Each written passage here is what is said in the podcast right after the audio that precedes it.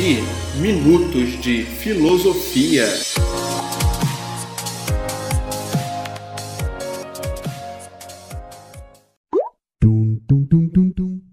E aí galera, eu sou o Kleber Farias e quero te convidar para bater um papo sobre os principais temas da filosofia.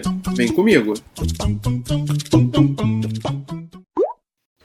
E aí galera, o episódio desta semana iremos tratar do livro O Espírito das Leis.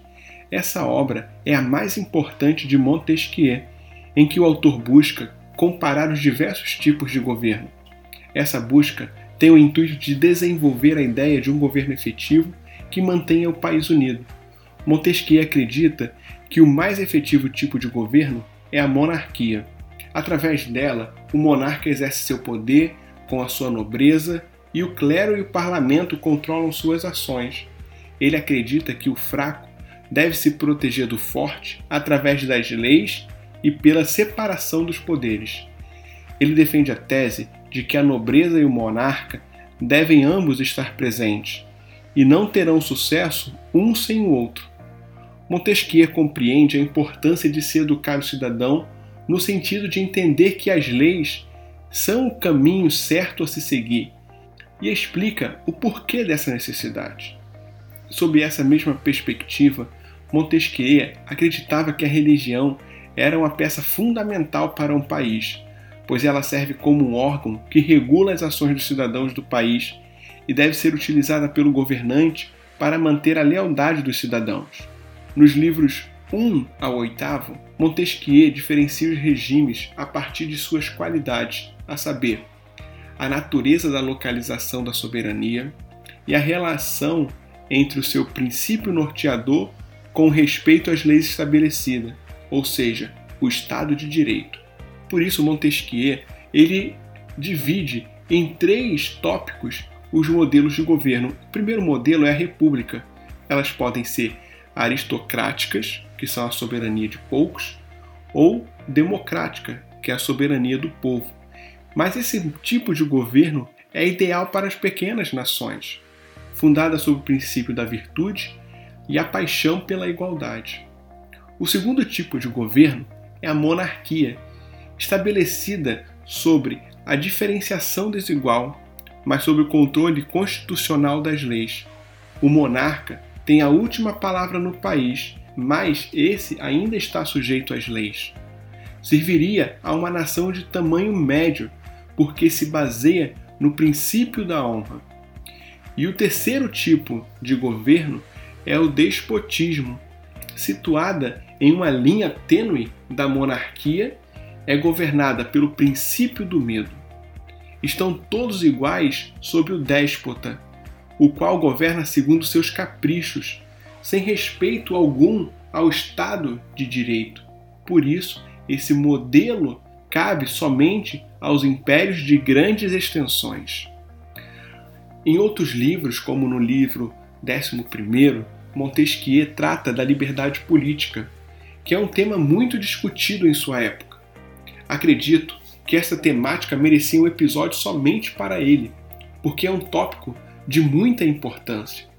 Politicamente, a liberdade é o poder de fazer qualquer coisa que a lei permita não ficar sujeito aos caprichos das vontades individuais, sobretudo dos governantes.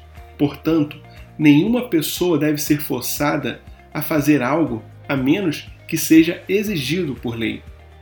Tampouco alguém deveria ser forçado a se abster de fazer algo que a lei permita. Por isso, podemos afirmar que as leis servem para garantir as liberdades individuais e também as coletivas. Ainda no livro 11, Montesquieu apresenta a proposta de separação dos três poderes, como forma de freios e contrapesos, elaborando sobre a tripartição dos poderes pensada inicialmente por Locke. Por isso que as constituições dos países deveriam ser explícitas sobre as atribuições de cada poder e, portanto, limitar, caso seja necessário, a atuação de cada uma das esferas constitucionais. Cada esfera de poder teria o poder de fixar normas próprias, sejam elas internas ou externas, de sua competência. além de o poder de impedir a interferência de outras esferas. Seguindo esse modo de pensar, podemos dividir os poderes em três: o legislativo, o executivo e o judiciário. Primeiramente, o legislativo ele deveria elaborar as leis e residiria no parlamento. O executivo cabe a ele aplicar as leis e executar as políticas públicas representado pelo governo vigente. E por último, o terceiro é o judiciário, que cabe garantir o cumprimento das leis centrado nos tribunais de justiça. No espírito das leis, Montesquieu inova ao propor a independência do poder judicial, contrapondo ao modelo de Locke, que era dividido em poder legislativo, executivo e federativo.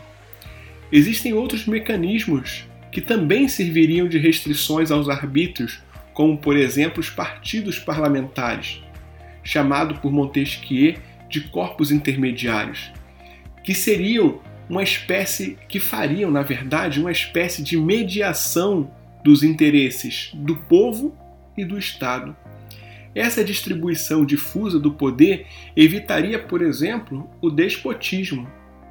Já no livro 15, notoriamente, Montesquieu argumenta contra a escravidão. Enquanto liberais e iluminados na época consentiam com a escravidão, Montesquieu sentia-se horrorizado com ela. Já no final, no livro 19, Montesquieu traça uma interrelação entre os fatores determinantes de uma nação, como clima, tradições, costumes, demografia, recursos naturais, comércio e a religião, como fatores importantes para a saúde de um país e, por conseguinte, dos seus concidadãos. Nesse sentido, podemos afirmar, sem sombra de dúvida, que o espírito das leis de Montesquieu é uma obra muito importante para a elaboração das constituições de várias nações e por isso merece nossa atenta análise. Mas, sobretudo, devemos observá-la à luz das questões de nossos dias, pois, ao que parece, é carente de informações relevantes para compreender a complexidade e o funcionamento das instituições que temos hoje. Por isso, mais uma vez podemos reforçar que a obra O Espírito das Leis ela é importantíssima para nós hoje para compreendermos o cenário político que estamos vivendo e também saber como podemos fazer para melhorar a situação política de nosso país, de nossa cidade e principalmente de nossa visão política. E é isso, pessoal. Muito obrigado pela sua companhia e te espero no próximo podcast. Devi Minutos de Filosofia.